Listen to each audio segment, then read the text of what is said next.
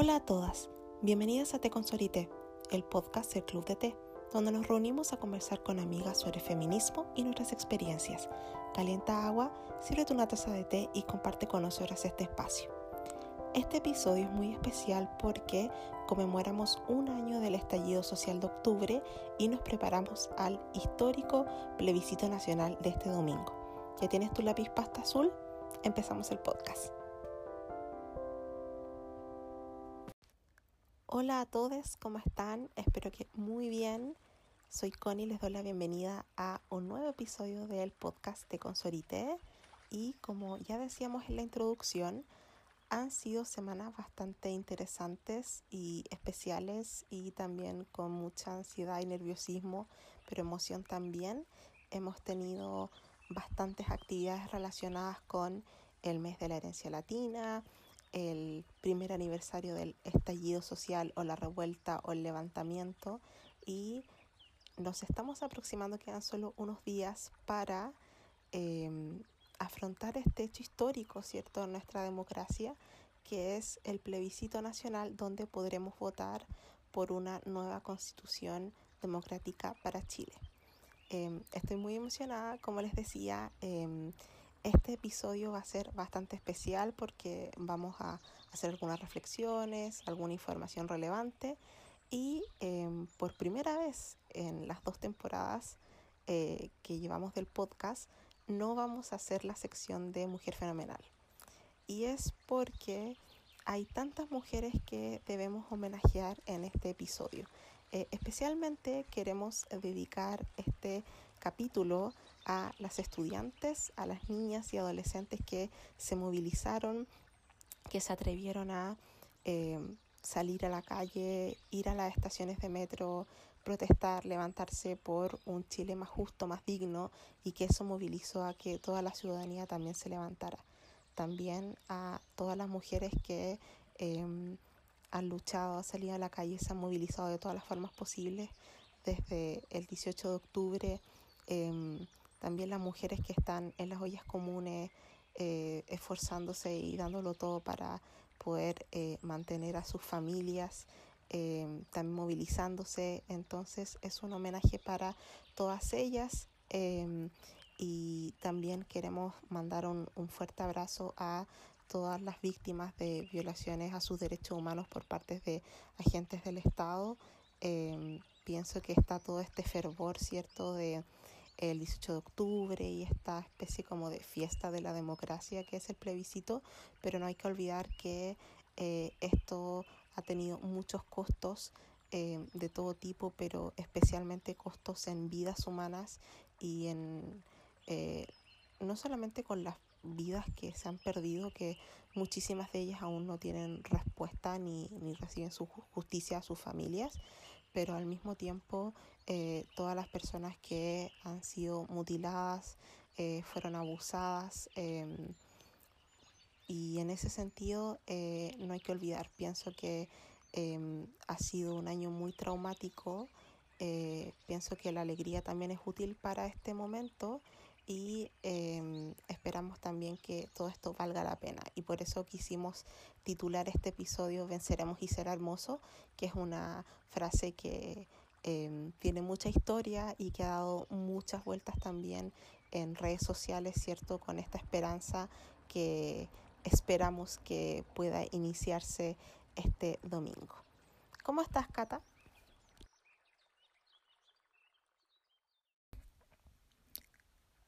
Hola Connie, hola a todas, habla la Cata. Bienvenidas a un nuevo episodio del podcast de Consorité. Tal como ya les mencionó Connie, hoy hablaremos sobre el aniversario del estallido social y el plebiscito que está a solo un par de días de suceder. Sin duda, este último año ha sido súper intenso y la vida de todas las personas del país ha cambiado rotundamente, independientemente de la posición política que tengan. Y de verdad, al menos en mi posición, siento que fue un punto de inflexión en mi vida. Y a pesar de que siempre he estado muy involucrada en temas políticos, o sea, yo soy cientista política, o sea, no puede ser más evidente mi relación eh, siento que ha sido un año de mucha reflexión, de mucha aplicación también teórica y conceptual, pero, pero también me he involucrado y he visto cómo la gente se está empezando a involucrar aún más con la política y que la están tratando de entender. Y es bajo este, este fenómeno en el que con Connie creemos que este capítulo es súper importante porque a pesar de que es solo un granito de arena en todo este proceso y que mm, evidentemente no es tanto lo que podemos aportar porque en una hora de capítulo no es tanto lo que se puede decir, sí tenemos súper claro en que aunque haya alguien que aprenda un concepto o que reflexione sobre alguna idea que nosotras mencionamos, ya nos sentimos pagadas. Y para todas las personas que ya mm, han escuchado todo lo que hemos dicho eh, en otras ocasiones, de todas formas siempre es importante tener acceso a educación cívica y también ser partícipe de la discusión política. O sea, la democracia nació como una forma de compartir ideas y de buscar el bien común. Y lamentablemente en, en la historia nunca se ha logrado que haya mucha participación política. Y eso es en gran parte porque incluso cuando la democracia ha vuelto a ser el medio político de, en el que los países se rigen y se ordenan, no hay mucha participación.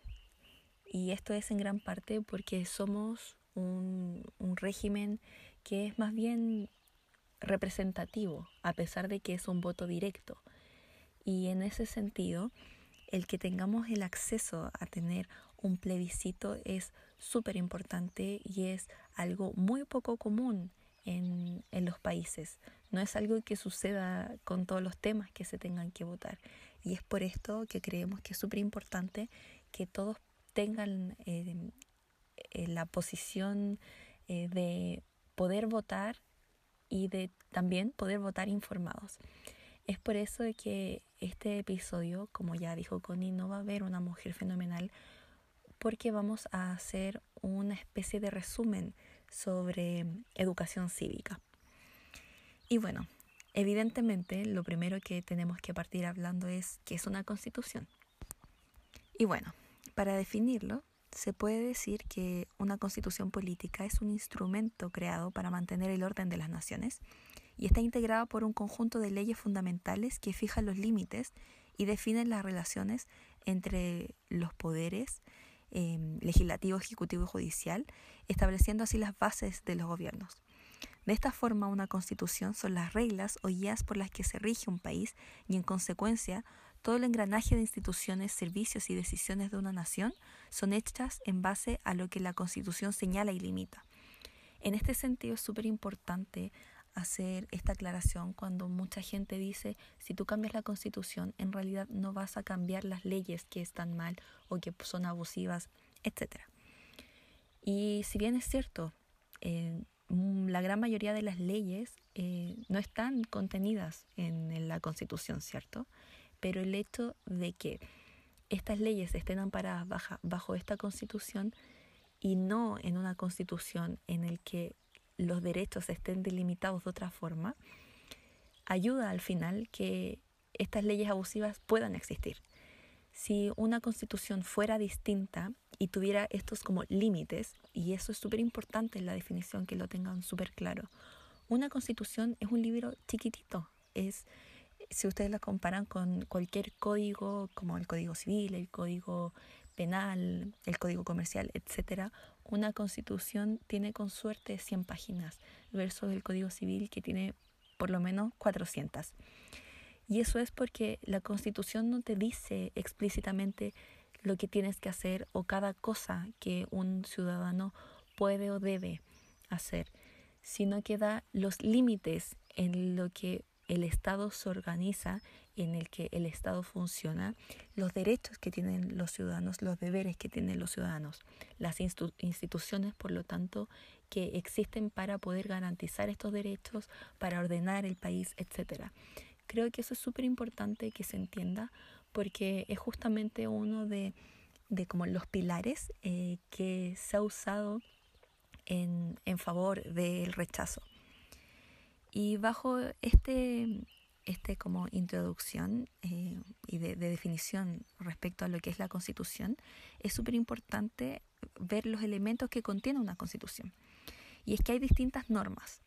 La primera son las normas orgánicas, que contienen los elementos orgánicos del Estado y del poder, es decir, las instituciones administrativas, o dicho de otra forma, son las instituciones que hacen que el, el Estado funcione de cierta forma.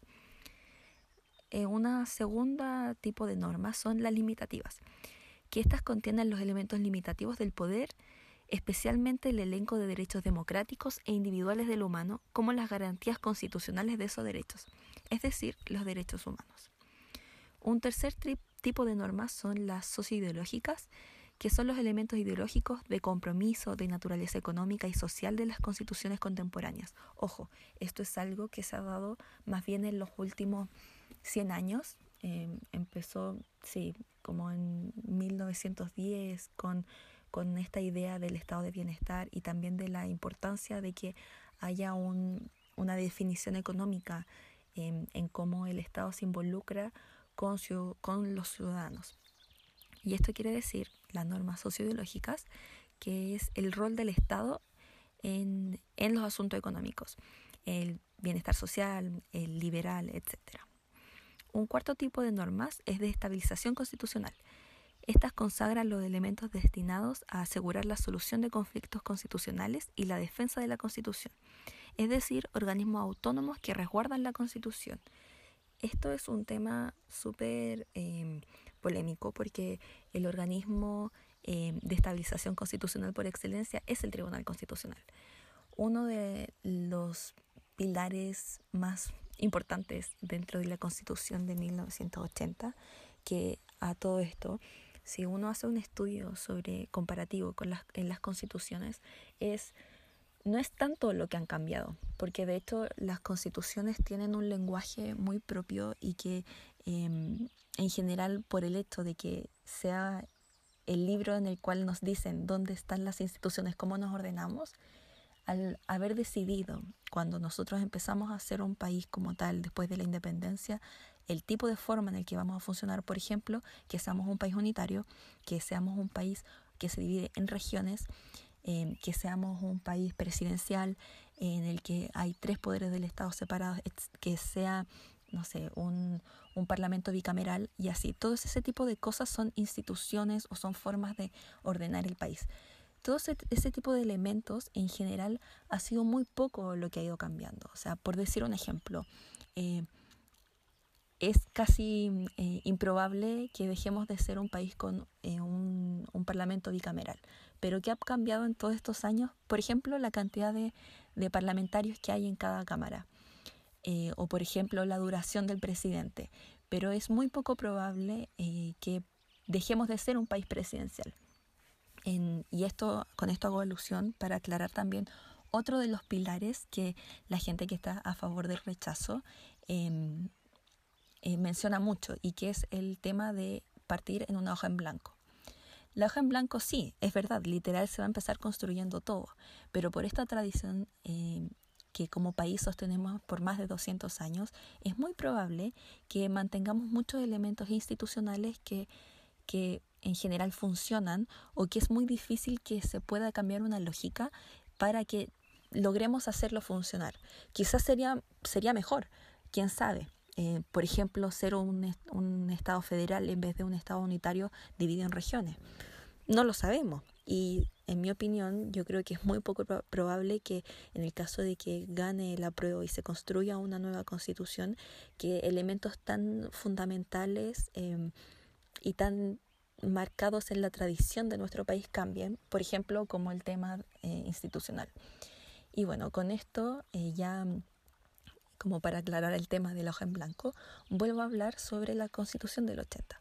La constitución del 80 no fueron tantas las cosas que cambiaron en cuanto a, por ejemplo, los temas institucionales, pero sí eh, introdujo muchas, muchos elementos que permitieron que hubiera este anclaje en, en, todas estas reformas que se hicieron em, en pro de un sector de la sociedad. Y uno de esos fue el Tribunal Constitucional. El Tribunal Constitucional es una institución que lo que hace es estar revisando, por un lado, el, cada ley que sale del Congreso para ver si es que esta ley es constitucional o es inconstitucional. Esto se refiere a que, por ejemplo, si una ley habla de X cosa y esa ley se puede deducir de que está en contra de un elemento, por ejemplo, de derechos o de algún elemento cualquiera de la Constitución, esa ley, aunque ya se haya aprobado en la Cámara de Diputados y en el Senado, no se aprueba y tiene que ir a revisión nuevamente para que eh, se eliminen estas cosas que la hacen ser inconstitucional. Un segundo eh, labor que tiene el, Tribunal Constitucional es que los ciudadanos pueden ir a presentar algún suceso que ellos creen que está yendo en contra de alguno de los elementos de la Constitución. Usualmente, especialmente se da en el aspecto de los derechos, eh, deberes y garantías constitucionales que está en el artículo 19 y que eh, de hecho uno de los aspectos más polémicos que se reformó en la Constitución del 80, pero que paradójicamente el Tribunal Constitucional en varias ocasiones, por ejemplo el tema de las AFP, ha ha dictado eh, a favor de las personas que, que acuden al tribunal. Entonces, ¿por qué menciono esto? Porque el Tribunal Constitucional en sí mismo no es malo. De hecho, el organismo surgió no como una idea original de, los, de la gente que hizo la constitución del 80. Es algo que, que, ya estaba dado en otras constituciones y de hecho no es un elemento malo. ¿Cuál es el problema? Tiene un factor sumamente político eh, por la forma en la que se designan eh, los integrantes del Tribunal Constitucional y por lo mismo también em, el hecho de que tenga tanto poder de, de, de poder vetar las leyes que salen del, del, del Parlamento es súper grave, porque al final eh, provoca que, que funcione casi a modo de tercera cámara. Y eso es al final súper poco democrático porque estas personas no fueron designadas eh, a través de votación. Entonces, sin duda, si es que hay un proceso constituyente, el Tribunal Constitucional es una de las instituciones que no necesariamente tiene que eliminarse, porque en sí misma no es mala la idea de un Tribunal Constitucional, pero sí tiene que haber una reforma muy importante respecto a cómo se designan eh, los puestos y también sobre em, el poder que tiene respecto a, sus, sus atribuciones. Un el último y quinto tipo de normas es el norma de aplicabilidad. Y esta regula los elementos formales de aplicabilidad de una constitución, es decir, la capacidad de eficiencia y eficacia de los organismos del Estado y constitucionales. Estos son, al final, eh, los elementos que están dentro de la Constitución. Toda Constitución va a tratar sobre estos temas y solo estos temas. Es decir, cómo se ordena un, país, las instituciones que, que contiene, por lo tanto, la forma en la que se limitan los poderes, eh, los temas sociológicos especialmente enfocados a económicos, los derechos eh, de las personas, eh, la forma en que se estabiliza la constitución y, los elementos constitucionales y la aplicabilidad de la constitución.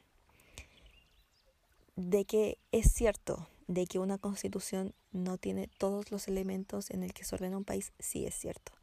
Pero el hecho de que la constitución sea la ley más importante dentro de la jerarquía legal del país explica lo fundamental que es que la constitución en la que nosotros vivamos sea acorde a la forma en la que vive la ciudadanía en este momento. Es por esto que es súper importante que haya una actualización constante de la constitución. Eso no quiere decir de que tiene que haber una reforma constitucional todo el tiempo, porque de hecho eso denota inestabilidad política y por lo tanto un mal funcionamiento del país. También al mismo tiempo es malo pensar en el que sea estática y no haya ningún cambio. Por ejemplo, los estadounidenses em, les encanta decir que su constitución nunca se ha cambiado y que es la constitución más antigua del mundo, pero las enmiendas son reformas y las enmiendas al final son correcciones a cosas que ya en el contexto en el que se hace esa enmienda no corresponden. Y en ese sentido, hacer una reforma constitucional es súper importante porque vamos a construir una constitución bajo el contexto actual y sobre todo es la primera vez en el que la constitución se va a hacer de forma democrática y que por lo tanto su origen va a ser legítimo. Y esto implica que va a representar realmente a lo que los chilenos son en este momento.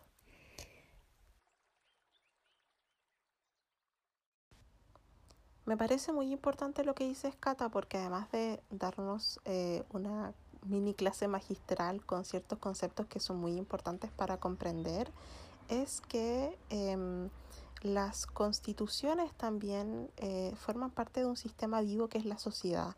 También depende de tomas de decisiones de, por supuesto, de las élites, ¿cierto? Quiénes estarán en el poder en ese momento, el contexto, Em, a diferencia de otros países latinoamericanos o incluso nuestros países vecinos, em, hemos tenido pocas constituciones en nuestra historia y nuestras constituciones también eh, no han sido muy disímiles entre sí. Bien, em, se mantiene este, este, énfasis sobre la propiedad, sobre esta idea de la libertad, pero en la lógica de, de esa propiedad, eh, muy pocos derechos sociales hecha por muy pocas personas, hombres, eh, no sé si llaman los blancos, pero de una élite privilegiada, ¿cierto?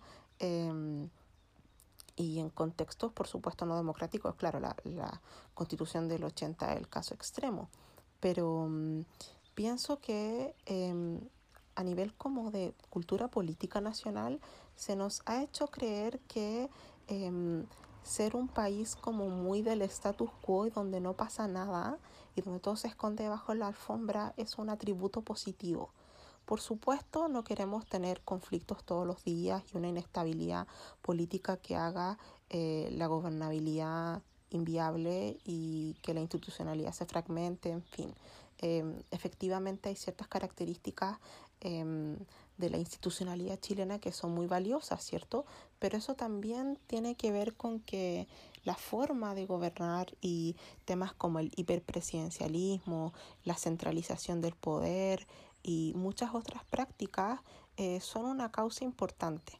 Bien, Em, pienso que no hay que temerle a los cambios. Eh, por supuesto tenemos mucha esperanza en esta nueva constitución, pero no vamos a poder lograr todo, pero es el primer paso para hacer, em, tener como, ¿cómo decirlo? Como una nueva cancha, un nuevo rayado de cancha que sea más justo, más claro, más libre y democrático, y luego podemos ir construyendo y dejando ese, este como cancha, estadio, no sé, qué va a ser nuestro país, ¿cierto? Nuestro estado, eh, de la forma en que más queremos, ¿cierto?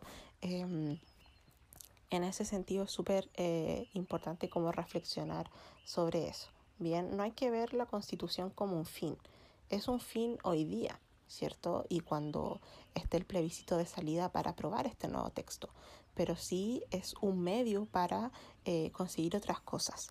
Bien, entonces es muy importante em, empezar a tomar ciertos aspectos que nos permitan comprender el proceso como de una forma más amplia.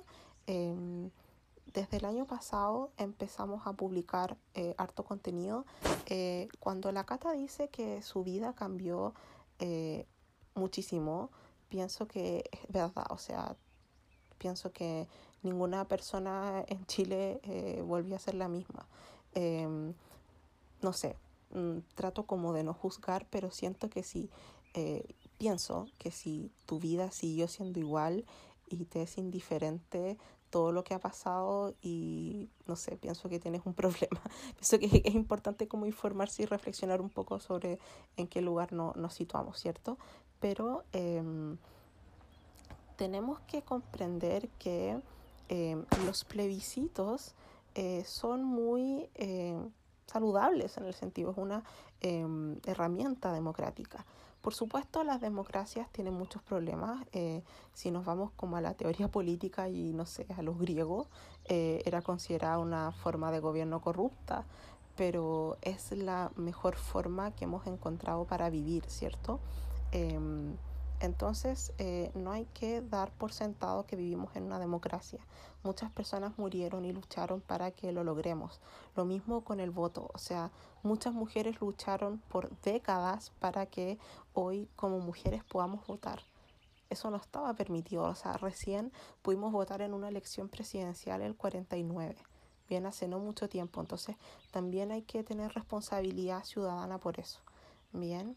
Entonces, eh, no olvidemos que un plebiscito es un mecanismo de participación ciudadana, es propia de los regímenes democráticos. Bueno, hay otros regímenes que no son democráticos que también han hecho plebiscitos, como efectivamente ocurrió en el 88, y su función es instrumental, es decir, es una consulta directa a la ciudadanía sobre un tema que es excepcional o de importancia sustantiva para la vida colectiva porque vivimos en una sociedad, ¿cierto? Y requiere el consentimiento de la ciudadanía. Em, en la historia de Chile se han realizado ocho plebiscitos, cuatro corresponden a eh, temas constitucionales específicamente, el último es del 80, ¿cierto? Eh, pero por supuesto ese no fue legítimo ni democrático para nada.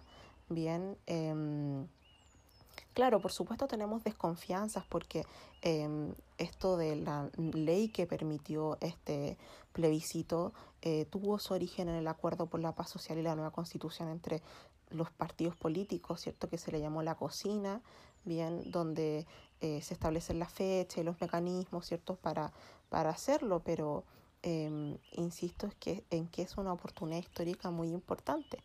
Em, pueden revisar en nuestra página web eh, la sección de blog, eh, varios escritos que eh, están relacionados con el estallido social y con em, en abril también publicamos cuando iba a ser el plebiscito originalmente era como una especie de plebiscito simbólico para expresar ciertas cosas y efectivamente hay un cambio. Em, si bien el club de té em, siempre se han hecho actividades bonitas y de reunión y todo, siempre ha tenido un trasfondo, eh, al menos para mí, muy claro, eh, muy político, ¿cierto? Muy, muy de activismo. Em, el activismo tiene muchos mecanismos y muchas capas y muchas formas. No hay una sola forma de, de ser activista. Bien, tenemos como una imagen también muy, muy restringida al respecto. Pero claro, em, fue muy impactante porque bueno, también justo nos encontrábamos como en medio de un taller, eh, nos sirvió para unirnos mucho más con lo que estaba pasando, em, debatir cosas. Em, a mí me, me pasaba que em, nunca pensé porque yo técnicamente nací en dictadura, pero me, cre me crié en democracia, entonces nunca pensé que iba a tener a militares afuera de mi casa, eh, que iba a andar caminando con ellos ahí el tema del helicóptero, de prender la televisión y ver lo que ocurría y ver internet, porque claro que la televisión no se mostraba de personas heridas, personas mutiladas, personas muertas. Eh, de verdad fue muy traumático para todas las personas y eh, no sé si a ustedes les pasa, pero yo tengo como una eh, como una montaña rusa de emociones, entonces lloro, me hago bolitas, estoy tirada mirando el techo, pero me dan ganas de hacer cosas, no puedo quedarme quieta. Efectivamente el club sufrió un cambio para mí muy positivo, pero eh, era como, tengo que escribir, tengo que hacer algo. Y empecé a investigar, ¿cierto? Pedí ayuda y eh, empezamos a publicar. Eh, me di cuenta que habían ilustradoras que, claro, de nuestra red, que era mucho más pequeñita en ese momento, estaban publicando cosas y empecé a escribirle a todo el mundo. O sea, les mandaba un DM y era como, hola, ¿sabes? Soy tanto, qué sé yo, tengo este clubs, qué sé yo, y mm, estamos haciendo un post. Eh, ¿Te gustaría compartirle tu ilustración? O algunas que tenían muchas. Y todas fueron demasiado generosas, muy buena onda, hubo mucho apañe y esa idea de comunidad em, online y también social, ¿cierto? En todos los aspectos, eh, es lo que yo más rescato de, em, del estallido social. Tampoco soy ilusa de decir que hay como un nuevo ser humano y que la gente cambió. En su momento también lo pensé, que las personas íbamos a ser distintas y me doy cuenta que, que no es así, las personas son personas, pero sí esta idea de comunidad se ha generado. Y fue súper bonito y ahí empezamos con el tema de los encuentros por la autogestión, eh, hubo como un, un, cambio, si se fijan, por ejemplo, en nuestro feed de Instagram, de eh, publicar muchas ilustraciones, de tener un calendario, de eh, publicar contenido más consciente, considerando que teníamos una plataforma y claro, con la pandemia eso se agudizó mil veces más, em, que es algo muy positivo, ¿cierto? Em, y en ese sentido, eh, pienso que eh, cada persona como que internaliza y vive los procesos que le rodean de distintas formas. No hay una forma correcta o incorrecta de hacerlo. Todas son válidas, ¿cierto? Pero um, pienso que eh, nos va a costar como mucho tiempo poder reflexionar al respecto. Entonces, cuando vemos, por ejemplo, la franja o cierto contenido cuando se puso de moda como el eh, puedo apruebo. Eh, claro, está esta lógica apruebo, pero apruebo qué? Eh, apruebo qué mecanismo, qué implicancias va a tener.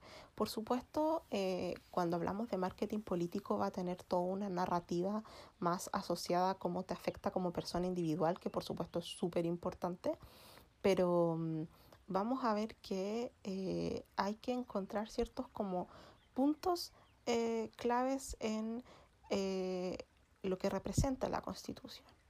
Bien, em, vamos a ver que em, como resultado de todos estos procesos vivimos en una sociedad neoliberal que es individualista, mercantil, eh, con una desigualdad tremenda, con muchas injusticias y se heredó este tejido social marcado por el miedo, por la desconfianza, por la pasividad, ¿cierto? Que eso eh, también se, se rompe eh, tras el, estallido, ¿cierto? Em, efectivamente, nuestra constitución ha sufrido varias eh, reformas, que por supuesto son muy importantes, pero esas reformas costaron mucho. Hay que comprender que la, la constitución actual, yo pienso que jurídicamente, sin ser abogada ni nada, es espectacular. ¿En qué sentido? Porque está diseñada para protegerse a sí misma. La veo como una armadura, como estas como armas medievales que tenían como muchas cosas y como cositas y que apretabas un botón y se activaba otra cosa porque todo está hecho para evitar cambios y proteger intereses. Bien, esta cosa de los quórum calificados, los cuatro séptimos, los no sé cuánto, que son muy em, lejanos y muy enredados para la mayoría de las personas. Bien, entonces es importante tener en cuenta de que la actual constitución no garantiza los derechos fundamentales que nuestra sociedad hoy 2020 necesita. O sea, está enfocada en garantizar libertades en vez de derechos sociales. Bien, em, en ese sentido eh, vamos a ver que si bien se han corregido ciertos enclaves autoritarios en estas reformas del 2005, sobre todo con el gobierno de Lagos, como el tema de los senadores designados, el COSENA y otras cosas, o por ejemplo que se incluyera como hombres y mujeres, porque si se fijan la palabra mujer está, no sé, como una o dos veces en la Constitución, impresionante. Em, y eh, vamos a ver que, claro, tenemos figuras como el Tribunal Constitucional, que entra muchas veces en choque con las decisiones del Parlamento, hay una concentración en el poder del presidente mayor, ¿cierto? Tenemos regiones muy débiles, Em, el rol del Estado ha disminuido cada vez más. Em, es uno de los grandes obstáculos, ¿cierto? No va a solucionar todo, pero es una piedra de tope importante. Eh, entonces, em, también es relevante decir, bueno, ¿para qué necesitamos una nueva constitución, ¿cierto? no sé, hay tantas razones, ¿cierto? Como que podríamos estar hablando por siempre, pero también hay que entender que los procesos transformativos llevan tiempo. Bien, em, necesitamos una constitución que garantice que el Estado regule, fiscalice y sancione muchas cosas como delitos económicos como las colusiones, las evasiones, ilusiones tributarias que son muy comunes. Lamentablemente aquí hay una concentración del poder económico y la promoción de la corrupción importante, tiene que garantizar un rol social, ¿cierto? Como un sistema educativo de salud, de vivienda dignos, em, un medio ambiente libre de contaminación, proteger los ecosistemas, eh, también garantizar los derechos de nuestros pueblos indígenas, de todas las personas, de reconocer a todas las identidades, eh, em, no esta cosa como de las minorías, sino que, que sea una constitución representativa efectivamente. Bien, em, claro, se han hecho muchas leyes y todo, pero no es suficiente. Bien, em, hay una profundización de las asimetrías entre los que tienen el poder y quienes no lo tienen, o sea, porque el Estado no tiene esa capacidad, es muy, muy pequeño. Bien, entonces, em, si leen nuestro post, identificamos varios puntos con las amigas ahorita y sus amigas, ¿cierto? Que van a estar bien activas en estos días, pero eh, identificamos el tema de una nueva constitución por una vejez digna, ¿cierto? Em, porque por supuesto el actual sistema de pensiones y la falta de seguridad para eh, los adultos mayores es pero terrible, tenemos una población que está envejeciendo, o sea, son desafíos que se vienen. Em, por otro lado, necesitamos una educación digna y de calidad, una educación basada en la democracia, la justicia, la libertad, la sustentabilidad, los derechos humanos, bien la educación cívica, una salud digna. Eh, porque nuestra salud está determinada por nuestra capacidad económica.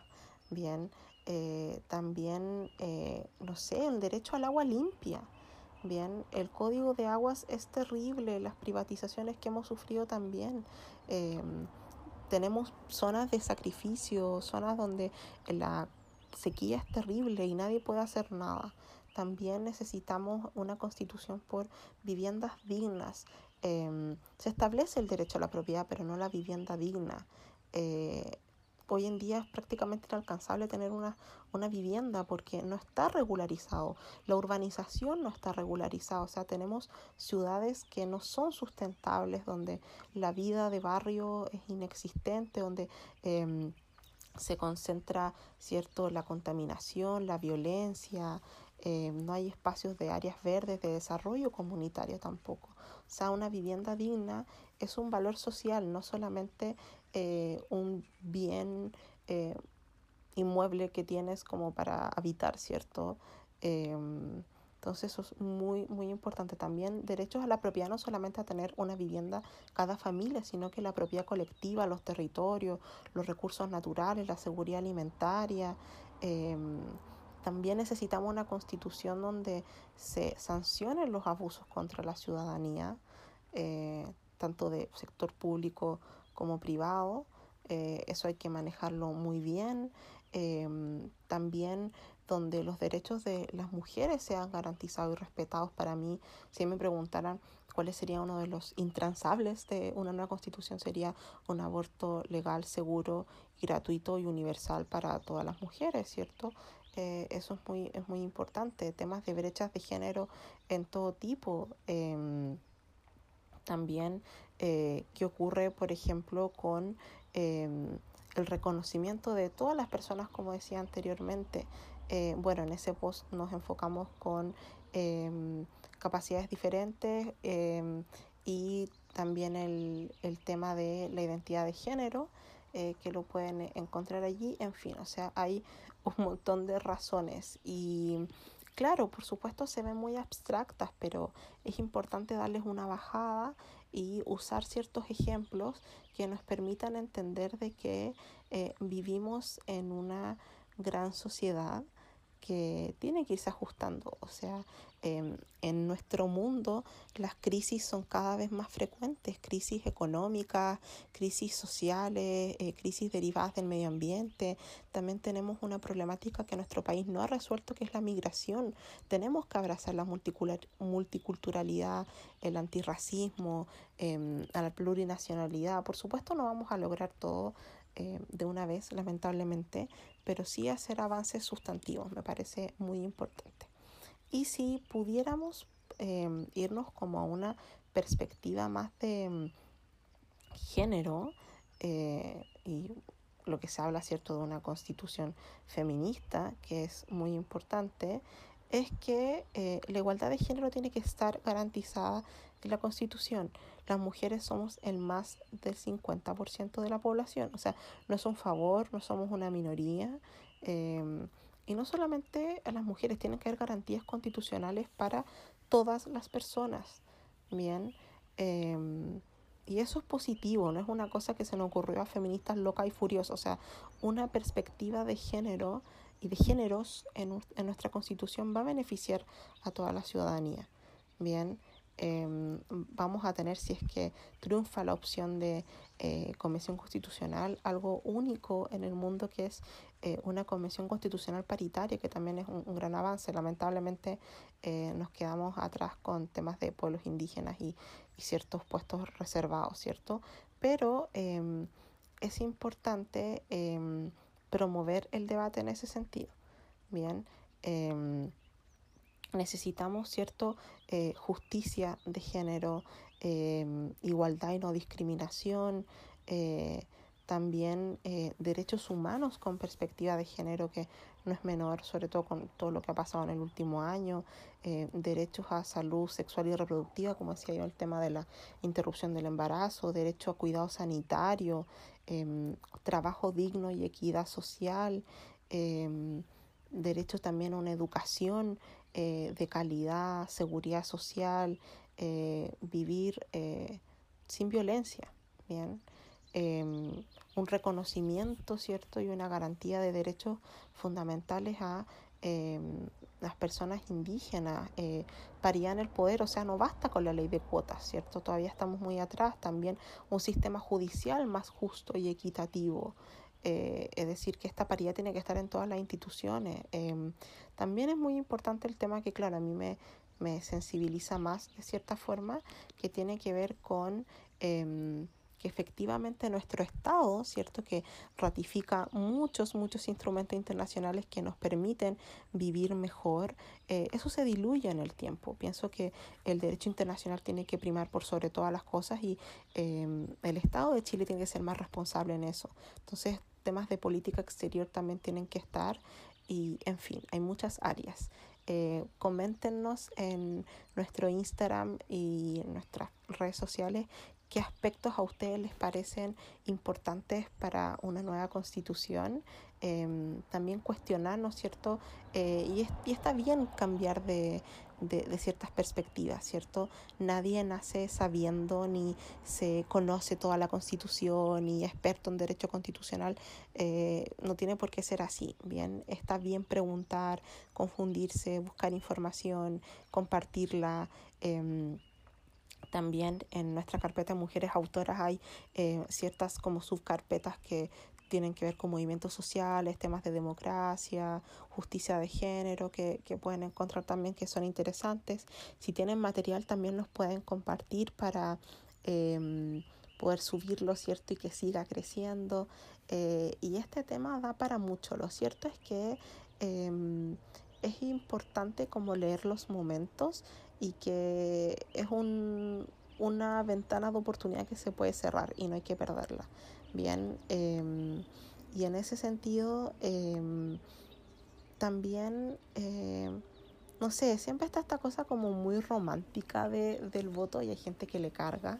Por supuesto, hay mucho de ambos, pero eh, el estallido social no fue solamente un estallido, fue como un terremoto social cuyas consecuencias existen hasta el día de hoy. O sea, lo que pasó con el chico lanzado al río eh, fue hace un par de semanas.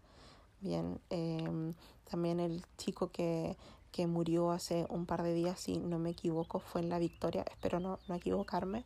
Em, y cosas que siguen pasando todos los días.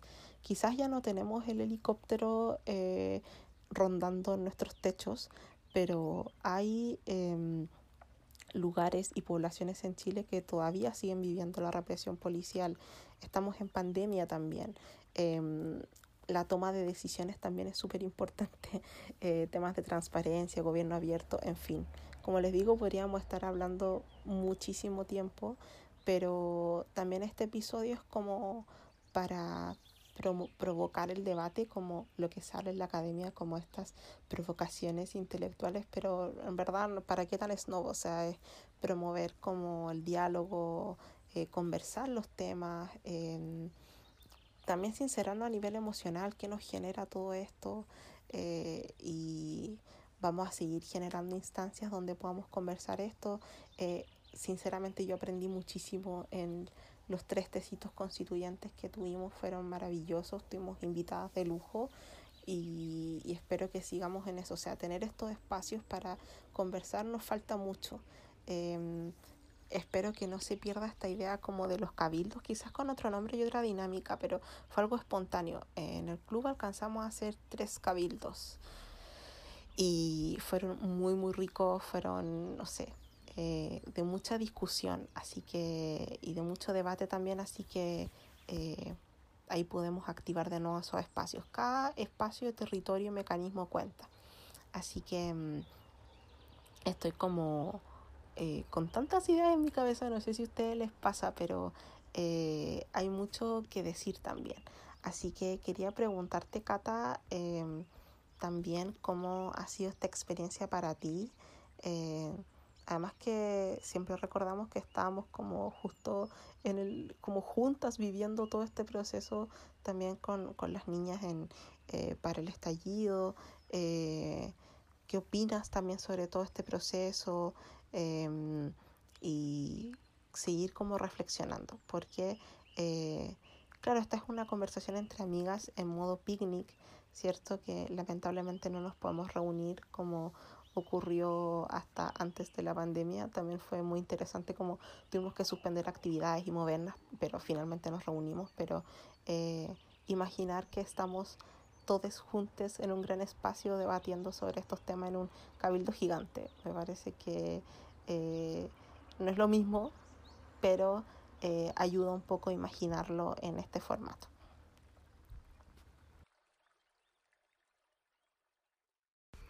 Estamos a un año de lo que fue el estallido social y muchas veces es difícil, al menos para mí, el hacer el ejercicio de pensar cómo yo era hace un año atrás o cómo vivía hace un año atrás.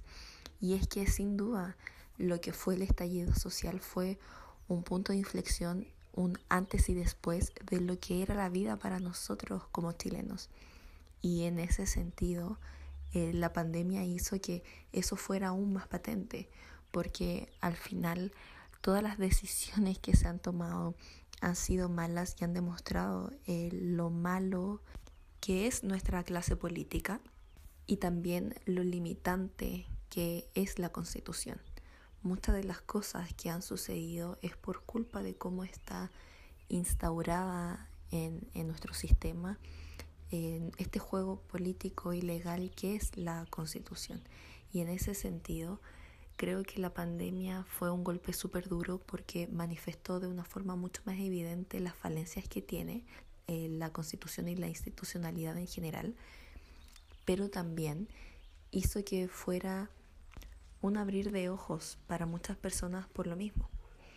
Y en ese sentido, al menos para mí, a modo personal, siento que este año ha sido súper duro ha sido súper frustrante y muy triste porque a pesar de que por mi educación, especialmente universitaria, yo siempre he tenido muy claro lo malo que es la constitución, he tenido muy claro cómo funciona nuestra institucionalidad, o sea, mi carrera hablaba eso muy en puntual, pero cuando tú vives en un sistema que medianamente funciona y que tú tienes privilegios que no te hacen sufrir tanto ciertas situaciones o que es fácil a veces escapar. Por ejemplo, yo muchas veces tuve que acompañar a adultos mayores de mi familia a hacer tratamientos a hospitales, pero era algo que tú lo ves, dices qué terrible que es esto, qué injusticia que es esto, pero cuando pasa al día siguiente y vuelves a tu rutina, es súper fácil obviarlo. Y siento que este año para muchas personas, eh, para la gran mayoría espero, ha sido un abrir de ojos mucho más patente. Y en ese sentido siento de que mi labor en este año ha sido justamente el tratar de educar al menos a las personas que tengo a mi alrededor, que usualmente no se interesan o no quieren escuchar con detalle porque no se dan las instancias de cuáles son los contenidos que contienen realmente em, toda esta como, como temática que es la constitución, el, cómo funciona la institucionalidad, etc. Entonces, em, a pesar de que sí, siento que he vivido mucha angustia, mucha ansiedad, especialmente en las primeras semanas de lo que fue el estallido social, que fue una experiencia súper triste, súper angustiante, el ver cómo eh, la violencia hacía de que tuvieras miedo de salir, en el que tuvieras miedo de que te pudieran matar, de que era algo común, lamentablemente, que si tú ibas a marchas te podían sacar los ojos o lo mismo, la misma sensación sentí las primeras semanas o los primeros meses de la pandemia, en el que las decisiones eran tan malas, en el que no tenía esperanza. Y a pesar de que tengo toda la fe y toda la confianza y seguridad de que el plebiscito va a ser eh, apruebo y que va a haber una instancia de años en el que vamos a poder conversar y tratar de hacer una, una buena forma de, de vivir y de tratar de que las bases al menos sean más adecuadas, tengo preocupación de que aunque cambiemos la constitución, no cambie tanto la élite política y que las personas también no cambien. Y en ese sentido creo que la única forma de que, de que eso suceda es que todos nos eduquemos y que todos nos hagamos partícipes. La democracia implica que todos como ciudadanos seamos conscientes y educados al respecto. Y es súper difícil en un sistema como el nuestro de democracia eh, más bien indirecta, porque no es eh, directa como era la democracia pura antigua. Es mucho más difícil que la gente pueda ser educada y eso es porque no existen las instancias y son cosas y temas complejos de entender que implican no solo Em, una explicación, una definición, sino también todo un background eh, filosófico, histórico, económico, que es complejo. Pero espero de que hayan ánimo de las personas a, estar más abiertas a educarse eh, y, y a que haya espacios de conversación. Y espero también que las personas que son educadas pero que tienen una visión de mundo distinto se abran a darse cuenta de que eh, teóricamente, por ejemplo, el cómo la economía se está involucrando actualmente en la política, aunque en papel suena bien, en la realidad no es así. Y que tiene otras variables que producen eh, desigualdad, que producen violencia y que muchas veces, por ejemplo, esta violencia desmedida de que obviamente nosotros no podemos aprobar, o sea, no es lógico los saqueos, no es lógico los incendios, pero a pesar de que uno no los apruebe, nosotros podemos entender de dónde viene, de dónde viene esa falta de educación y también esa rabia contenida. Y eso es súper importante que todas las personas lo entiendan, especialmente las personas que están eh, a favor del rechazo, porque lo usan como excusa y lo, lo usan como eslogan político y eso es súper negativo porque al final es desviar la atención del problema verdadero. Estoy muy de acuerdo contigo, Cata. Pienso, eh, por ejemplo, el plebiscito del 88. Eh, me tocó eh, ver documentales y películas en el colegio y posteriormente cada vez que se conmemora un nuevo aniversario aparece más material audiovisual también preguntándole a familiares y cosas así em, y personas conocidas y es impresionante como lo que marcó las vidas de las personas en ese momento. Y pienso que también va a ser algo fundamental em, para todas las personas que podamos votar el domingo. Em, nunca pensé que iba a vivir algo así. Bueno, pienso que tampoco nadie pensó que iba a vivir todo lo que ha pasado. Eh, pienso que vivir en Chile es como un gran reality show, es como The Truman Show, porque eh, es prácticamente normal en Chile vivir desastres naturales, terremotos y otros. Em, ahora el tema del estallido social, el plebiscito, pandemia, o sea, nuestra generación, ¿qué onda? Em, pero sí, es un, proceso muy importante. Em, pienso que también eh, es muy significativo que si eh, tienes más herramientas o comprendes mejor lo que está ocurriendo, puedas explicar eh, a quienes te rodean, em, más allá de convencer, porque pienso que siempre hay algo que, que, es importante como de la idea de la educación cívica, que lamentablemente en Chile es prácticamente nula. Em, pero hay muchas personas a las que lamentablemente no vas a convencer, pero por lo menos aportar tu granito de arena si tienes alguna plataforma o una herramienta para compartir. Em, hay muchas personas que van a votar por primera vez o personas que necesitan más apoyo. Em, lamentablemente el proceso todavía es muy confuso. A mí me pasa con, con personas cercanas que no entienden muy bien. Eh, también, eh, y esto es más llevado como a mi experiencia, eh, que está vinculado también con lo que estamos haciendo en el club de compartir contenido informativo, porque mm, me va a tocar ser vocal de mesa. Esta es la cuarta vez que voy a ser vocal de mesa. Eh, por supuesto, cuando me enteré, me asusté mucho, me dio mucha ansiedad y todavía estoy muy nerviosa porque em, además de la responsabilidad que es ser vocal de mesa, eh, estamos en pandemia y yo he estado encerrada todos estos meses. Entonces, por supuesto, me da mucho temor con las personas que me rodean también eh, de no contagiarme, no contagiar a otras personas.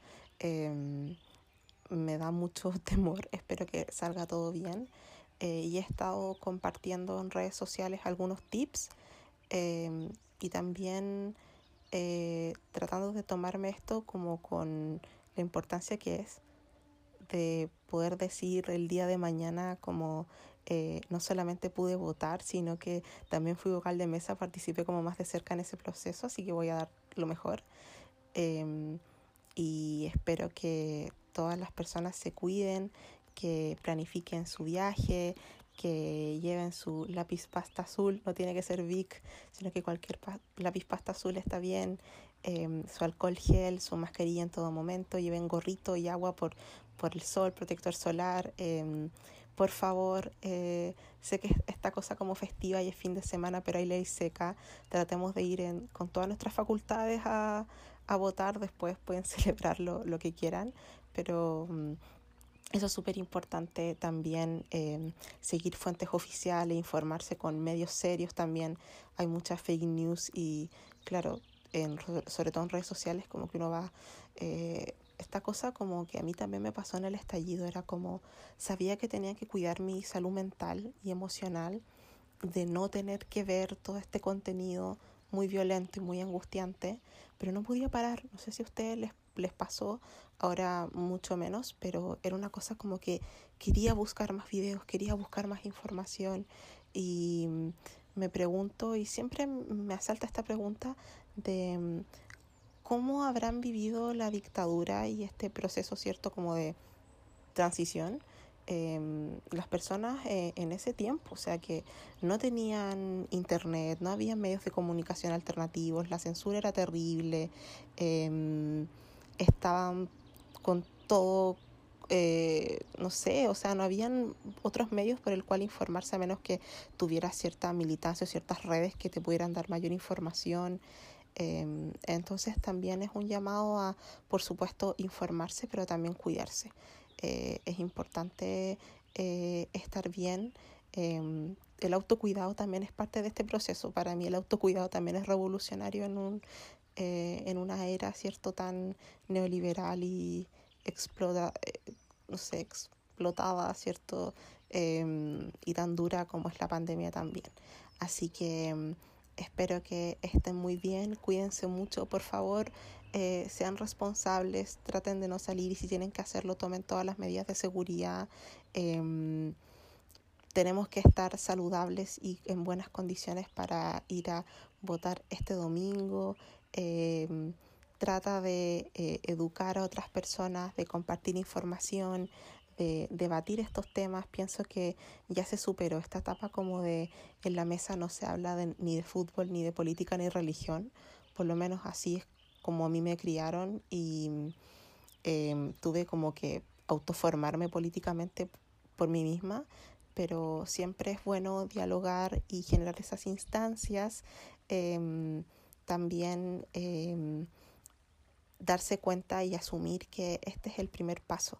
Viene un proceso muy largo donde eh, hemos planteado también en nuestros conversatorios y actividades y en ciertas conversaciones también con otras personas de que esta es la primera fase, o sea, ahora viene como esta, no quiero decirlo como gran batalla, pero este gran desafío de, eh, de generar una nueva constitución eh, que sea representativa, que sea democrática, que sea inclusiva, que sea justa eh, y también eh, no solamente centrarse en la constitución misma, sino que hay que hacer muchas transformaciones em, en todas las dimensiones de la sociedad, así que em, estar también informándose sobre eso em, y nada aguantar la emoción, ¿cierto? Cuidarse harto, y esperamos que en el episodio de la próxima semana podamos también tener este tono como de celebración y que salga todo bien. No olviden votar a prueba y convención constitucional. Por favor, eh, sigan nuestro contenido o también las redes sociales del CERVEL, donde pueden ver la papeleta del voto, qué dice, cómo se ve. No teman pedir ayuda a sus vocales de mesa si tienen, no sé, dificultades para doblar el voto o algo no se entiende. Eh, por favor, no olviden llevar su, su lápiz, sus cosas. Eh, no olviden llevarse su carnet porque en mi experiencia como vocal a mucha gente se lo olvida y hay que salir como persiguiéndolo también con, con el tema del carnet. Eh, lleven su lápiz también. Van a, vamos a estar entregando lápices, pero eh, lleven el suyo, ¿cierto? Por temas como de sanidad también. Eh, mantengan la distancia física, por favor vayan a votar y después váyanse a su casa. Eh, también eh, tengan presente de que em, el voto cuenta. Eh, hacer alguna acción o no hacerla es una acción política de todas formas. O sea, quedarte en tu casa y no ir a votar es una acción política. Ir a hacer el acto de votar y rayarlo o dejarlo en blanco o hacer cualquier cosa eh, es un voto perdido. Em, piensen que em, en varios procesos electorales, no solamente en Chile en la elección presidencial pasada, sino que en otros países también efectivamente ciertos líderes llegaron al poder porque las personas no fueron a votar y fue el como la idea del votante más duro que sacó a estas personas y están en el poder hoy día. Eh, ¿Quién gobierna? Sí importa. ¿Qué constitución tenemos? Sí importa. Sabemos que vivimos en un mundo súper individualista, eh, y cruel y terrible que te hace decir y pensar de da lo mismo lo que haga, el mundo no va a cambiar y voy a tener que levantarme todos los días a trabajar y la vida va a seguir siendo injusta. Eh, probablemente hay, hay mucho de, de, razón en eso, pero sí hay una responsabilidad ciudadana. Eh, como recomendaciones, más allá de la sección de recomendaciones que va a hacer la Cata en un momento, eh, quiero recomendarles, bueno, es, uno de mis canales de YouTube favorito, eh, que se llama ContraPoints, eh, y justamente eh, Natalie, que es ContraPoints, ¿cierto? Em, eh, publicó un video hace tiempo no publicaba que se llama eh, como voting, como votando, y ella da su parecer, por supuesto, con el tema de las elecciones de Estados Unidos y por qué hay que votar por Biden, eh, pero muchas cosas de, la que, de las que dice, bueno, es una persona muy sabia, eh, hacen mucho eco con lo que estamos viviendo hoy día, así que les recomiendo ver ese video. Eh, también por supuesto seguir nuestras actividades y eh, también seguir varias actividades que se están haciendo en distintas eh, organizaciones de la sociedad civil, redes profesionales, eh, se está publicando mucho material eh, sobre la constitución, también hay varios que me han llamado la atención sobre una nueva constitución con perspectiva de género o perspectiva feminista que también están disponibles para eh, descargar, ¿cierto? Eh, pienso que es súper importante compartir ese contenido y eh, estar informándonos, ¿cierto? Porque eh, lo que está pasando es tan impresionante, pienso que todavía no le tomamos el peso como a todo lo que ha pasado este año. Es impresionante, de verdad. Eh, yo les recomiendo, hay un texto que se llama eh, Nueva Constitución con Perspectiva de Género, que es cortito, tiene como 17 páginas y es, escriben muchas autoras, o la firman muchas autoras y es bien informativo. Em, pienso que lo voy a compartir también en, en nuestro Instagram para que em, lo puedan em, leer y, y, compartir. O sea, nos dan razones eh, por qué es necesario primero una nueva constitución y también cuáles son aquellos aspectos de una perspectiva eh, de género feminista, ¿cierto? Eh, que sí debe estar eh, en nuestra nueva Carta Magna. Así que, mm, insisto, les mando un abrazo, mucha fuerza, mucho ánimo, cuídense por favor y voten informada y responsablemente. Que estén bien, un abrazo, chao. Sin dudas, la importancia de hacernos partícipes de este plebiscito es fundamental. Nosotros vivimos en un sistema democrático en el que las oportunidades de tener una experiencia directa como lo es un plebiscito son muy pocas, especialmente en temas tan importantes como lo que es el poder decidir si queremos una constitución, que al final es la base del ordenamiento jurídico, es aún más importante. Entonces, las llamo a todas a que se hagan partícipes y que también eduquen a las personas que están a su lado para que también participen de esta instancia. Tenemos una oportunidad que es inigualable en comparación incluso a los otros países del mundo. Tenemos la oportunidad de tener un proceso constituyente en el cual haya paridad. Eso es algo que no ha existido nunca en el mundo y es una oportunidad única. Y a pesar de que si es que gana la convención constitucional, no va a ser tan fácil el garantizar que todas las personas estén representadas y todos los grupos estén representados, al menos sí tenemos la garantía de que va a haber paridad. Y eso ya es un avance enorme para mm, nuestro colectivo. Así que las animo a que vayan a votar y que una vez que eh, este plebiscito termine, sigan estando partícipe en todo el proceso que resta. Yo estoy segura que el apruebo va a ganar y que en consecuencia vamos a tener que estar partícipes durante años, incluso si es que nosotras no fuéramos constituyentes, de todas formas hay que hacer que nuestra voz y nuestros intereses se levanten para que los constituyentes lo escuchen. Y también es súper importante recordar que una vez que, que la constitución nueva esté terminada, va a haber un plebiscito de salida, que si no se aprueba, vamos a continuar con la constitución que está en este momento eh, imperando. Y eso es súper importante. Así que no hay que bajar los brazos, hay que mantener este ánimo de cambio durante todos los años que el proceso aún eh, va a seguir continuando.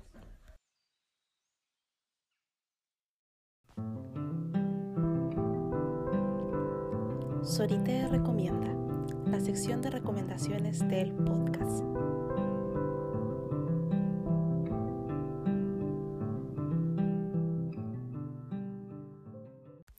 Hemos llegado al final de este episodio y como siempre vamos a terminar haciendo los anuncios del Club de Té.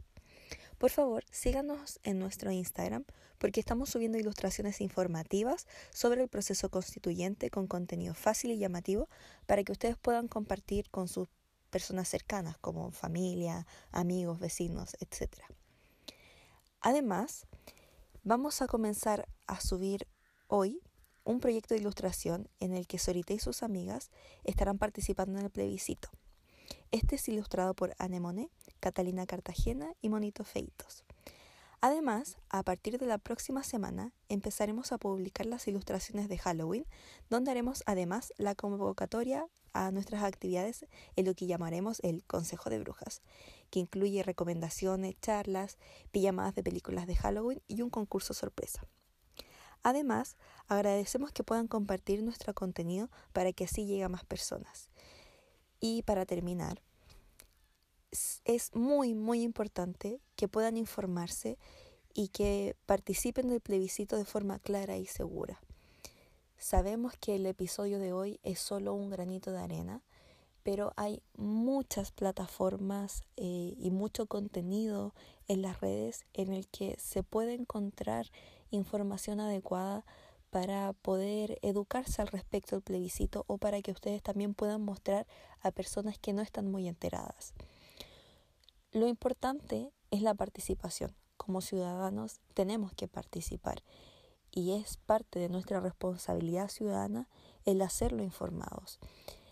Nosotras sabemos como cientistas sociales con Connie que a veces nos parece muy obvio el, el, saber ciertos conceptos, tal como lo mencionamos en el, en el capítulo, pero la educación cívica no es algo que sea lamentablemente común en Chile.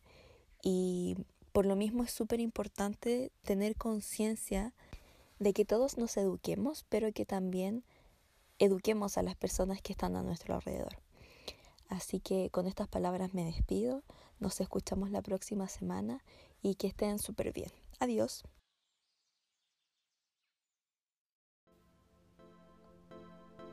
Nuestro picnic ha terminado. Esperamos que hayan disfrutado este episodio de Té con Sorité y nos acompañen la próxima semana con más tecito y temas de conversación. Recuerden visitar nuestra página web www.leclubdt.cl y seguirnos en nuestras redes sociales en Instagram, Twitter y Facebook como Le Club de Té. Abracito, que tengan una muy linda semana. Adiós.